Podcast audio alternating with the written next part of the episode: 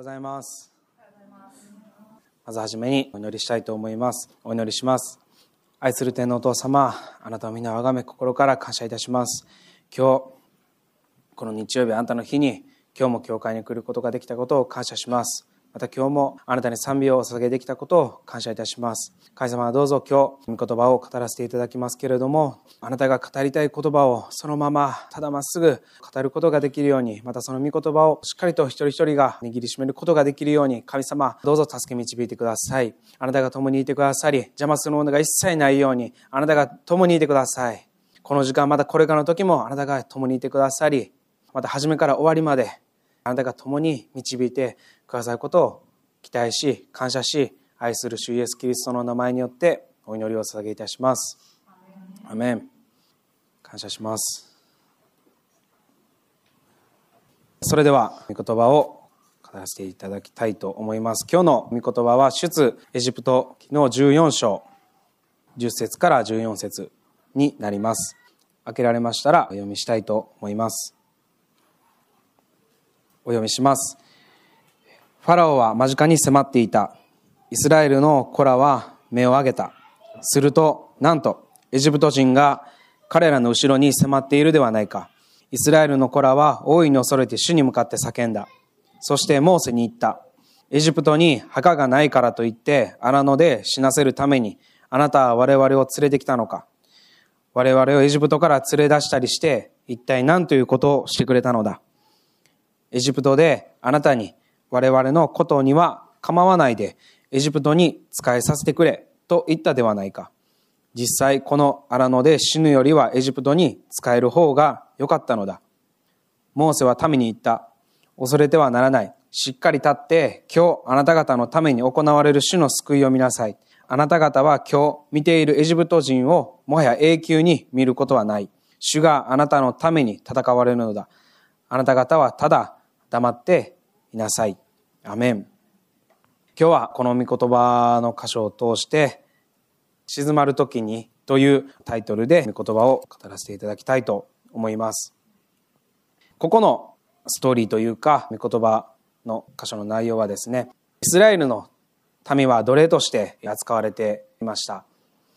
そしてそこから救い出してほしいと民は神様に祈り、そしてモーセを通してエジプトから民を連れ出されました。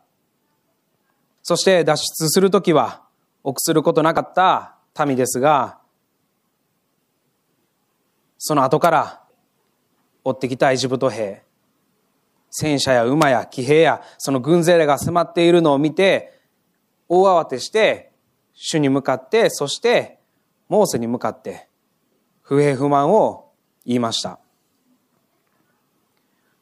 助けてほしい、救い出してほしいと神様に祈って、実際脱出が成功したけど、でも後から来たその軍を見て、不平不満を言いました。我々のことには構わないで、エジプトに仕えさせてくれと言ったではないか。ここで死ぬよりエジプトに仕えている方がマシだ。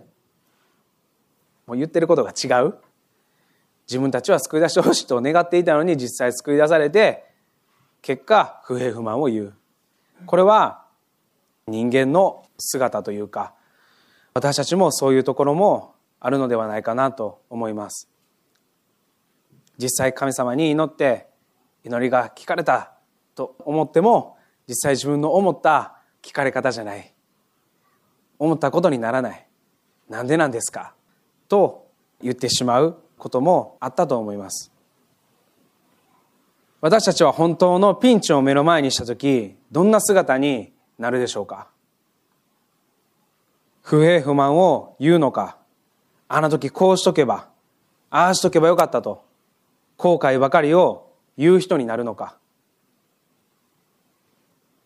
エジプトの兵士たちが後ろから迫ってくるのを見て、民は心を騒ぎ立て、どうしようどうしようと大慌てしていました。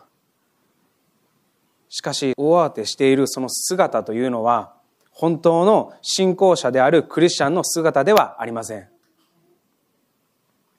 今日の御言葉に書かれているモーセの姿こそが真の信仰者と言えます。モーセは民に言った。恐れてはならない。しっかり立って今日あなた方のために行われる主の救いを見なさい。あなた方は今日見ているエジプト人をもはや永久に見ることはない。主があなた方のために戦われるのだ。あなた方はただ黙っていなさい。モーセは民のために一生懸命尽くしました。民を連れ出すために犠牲を払ってでも神様のその命令でもあるので民に仕えました。使えて使えて、そして不平不満を言われる。でもここでモーセは、普通なら何言ってんねんって言い返したくなる。お前らが連れ出してほしい、救い出してほしいって言ったんやろ。何を今更言うてんねんって言いたくなる。普通なら。でも、モーセは言い返すことなく、ただ励ましました。恐れてはならない。しっかり立て。今日、あなた方のために行われる主の救いを見ろ。私たちが戦うんじゃない。神が戦ってくれるから。ただ、黙っていなさい。本当のピンチになった時、普通ならば大慌てすると思います。どうしよう。こうすればいいかな。ああすればいいかな。なんか方法ないかなイザヤ書の30章15節から17節にはこのような見言葉があります。イスラエルの聖なる方、神である主はこう言われた。立ち返って落ち着いていればあなた方は救われ、静かにして信頼すればあなた方は力を得る。しかし、あなた方はこれを望まなかった。あなた方は言った。いや、私たちは馬で逃げようと。そう言うなら、あなた方は逃げてみよう。また、私たちは早馬でと言った。そう言うなら、あなた方の追ってはなお早い。一人の脅しによって千人が逃げ、五人の脅しによってあなた方は逃げる。ついには残る者が山の頂の旗座を丘の上の旗のようになる。どういうことか。自分の力で何とかしようとするなということです。立ち返って落ち着いていれば、あなた方は救われ、静かにして信頼すれば、あなた方は力を得ると神様は語ってくださっています。立ち返って静かにしていれば、あなた方は力を得る。どういうことですか？この聖書、この神様の御言葉に全信頼を置いて、ただ静かにして、主を、神様を待ち望むということです。冷静でいなければ、神の言葉を聞くことも、また指示すらもわからなくなります。そしてその時必要な知恵さえも聞けなくなります。以前、リモート礼拝の時に語らせていただいた例えで、私たちの人生の船、人生船のキャプテンはイエス様です。という例えのお話をさせていただきました。私たちの人生を船で例えるなら、その船に乗っているキャプテンはイエス様です。イエス様が右行けと言えば、私たちは右に舵を切る。イエス様が左に行けと言うならば、私たちは左に舵を切る。あくまで舵を握っているのは私たちです。でも、大きい波やまた嵐を目の前にすると不安になり慌てああ波が右から来た左にやらなと自分たちで勝手に急いで判断をしてしまう冷静でいられなくなりますそして神様の指示を聞かなくて自分たちの意思だけで判断だけでやってしまうと船に傷がついてしまいます。船が転覆するということもなります。でも幸い、私たちの人生船がイエス様が乗ってくださっている以上、船が傷ついても、船が転覆しようとも、真っ二つに割れようとも、必ず神様がそこを修理してくださいます。神様の恵みに感謝したいと思います。モーセは大軍の兵士たちを見てもなお冷静でいました。民はどうしようどうしようとしていたけれど、モーセもどうしようどうしよう、民が言っている、ああ、どうしたらいい、どうしたらいい？モーセはそうではなかった。心を騒がせていませんでした。モーセが神の言葉を全信頼し、冷静でいたからこそ、神様の指示を聞けました。その後にある御言葉をお読みします。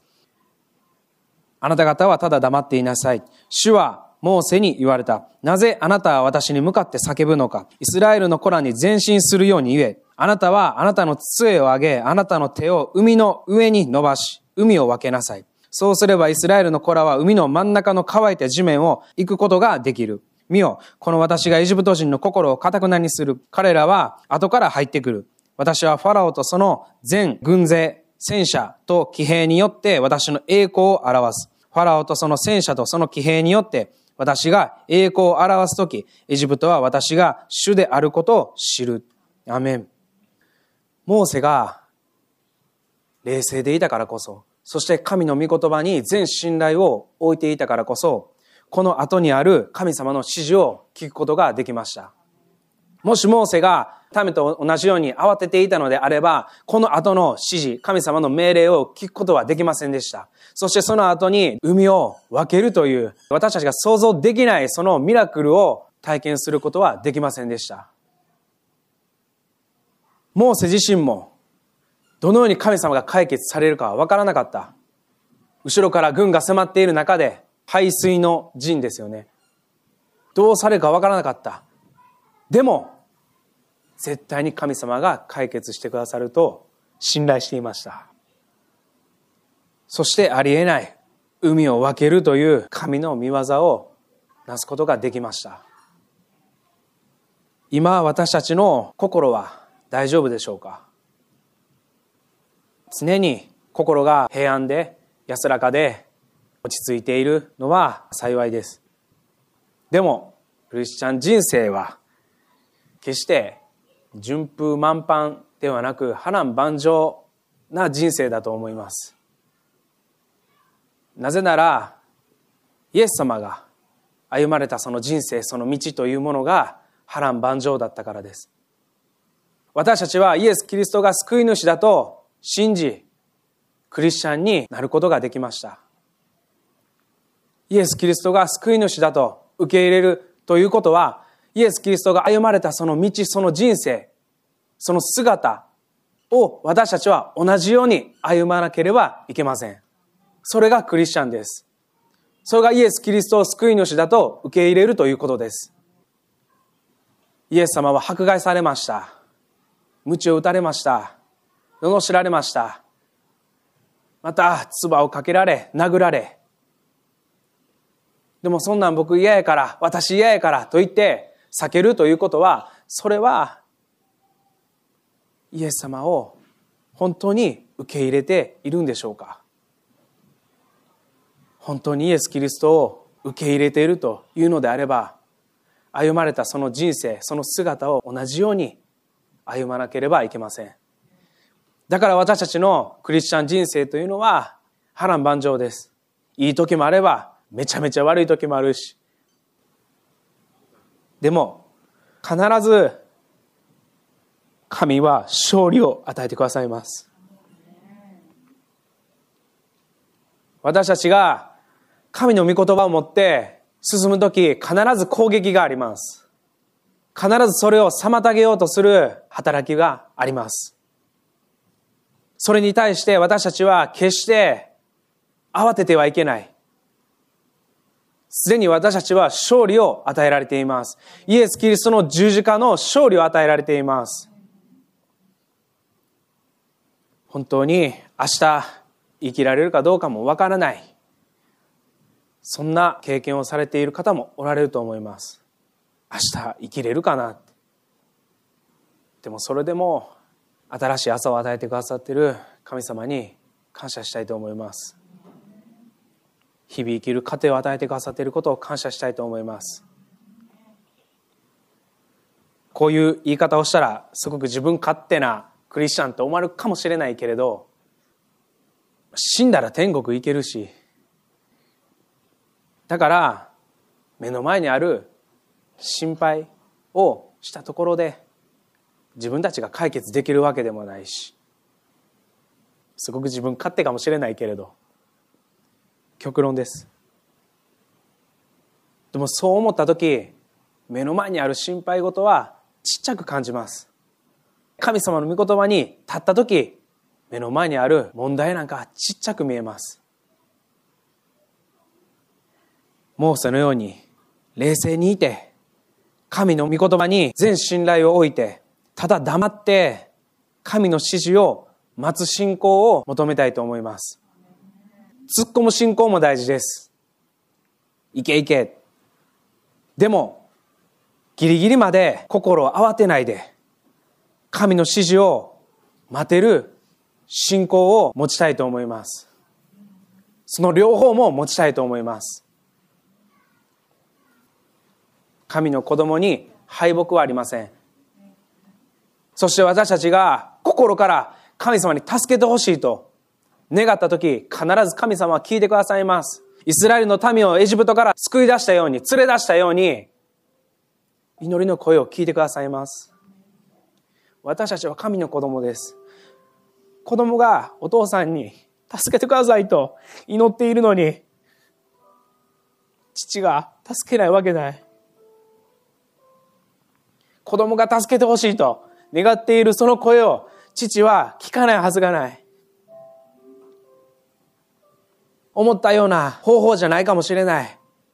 またその問題に対して祈ってても解決されなかったとそう見えるかもしれないけれど、どんな形であれ、神に信頼を置きたいと思います。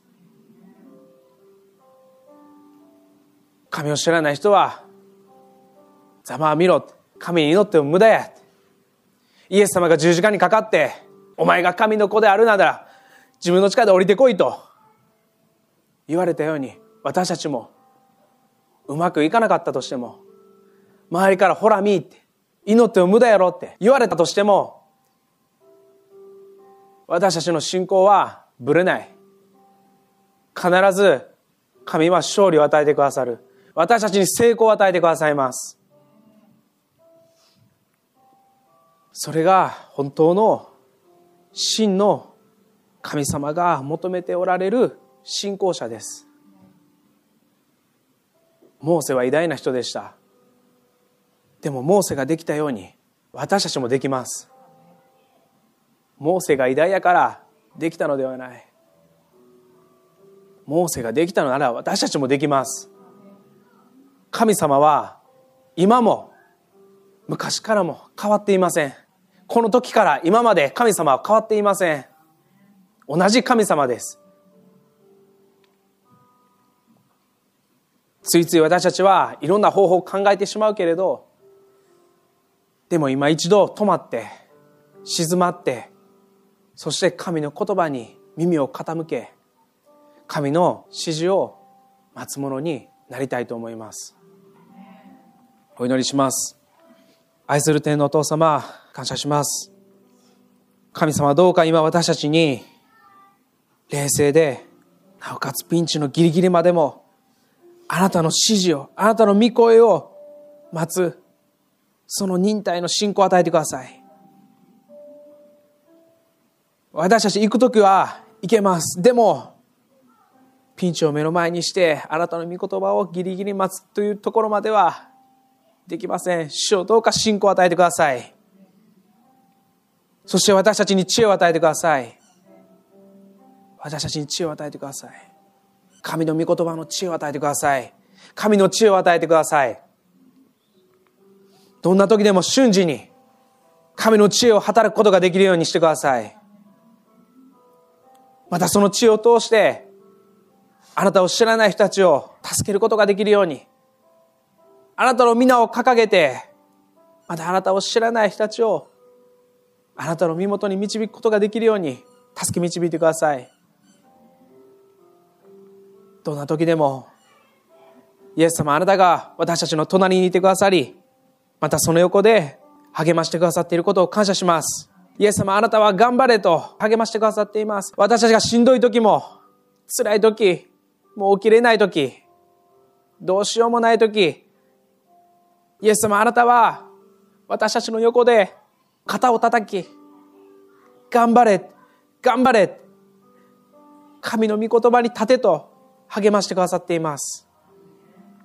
また私たちが嬉しい時、喜んでいる時、あなたは私たち以上に一緒に喜んでくださっています。いつも、イエス様あなたが隣にいてくださっていることを感謝します。ついつい、あなたが隣にいてくださることを忘れてしまいます。ついつい目の前の大きな波に目を奪われてしまいます。神様どうか許してください。そして今日、どうか、もう一度私たちに信仰を与えてください。神の力を与えてください。神の知恵を与えてください。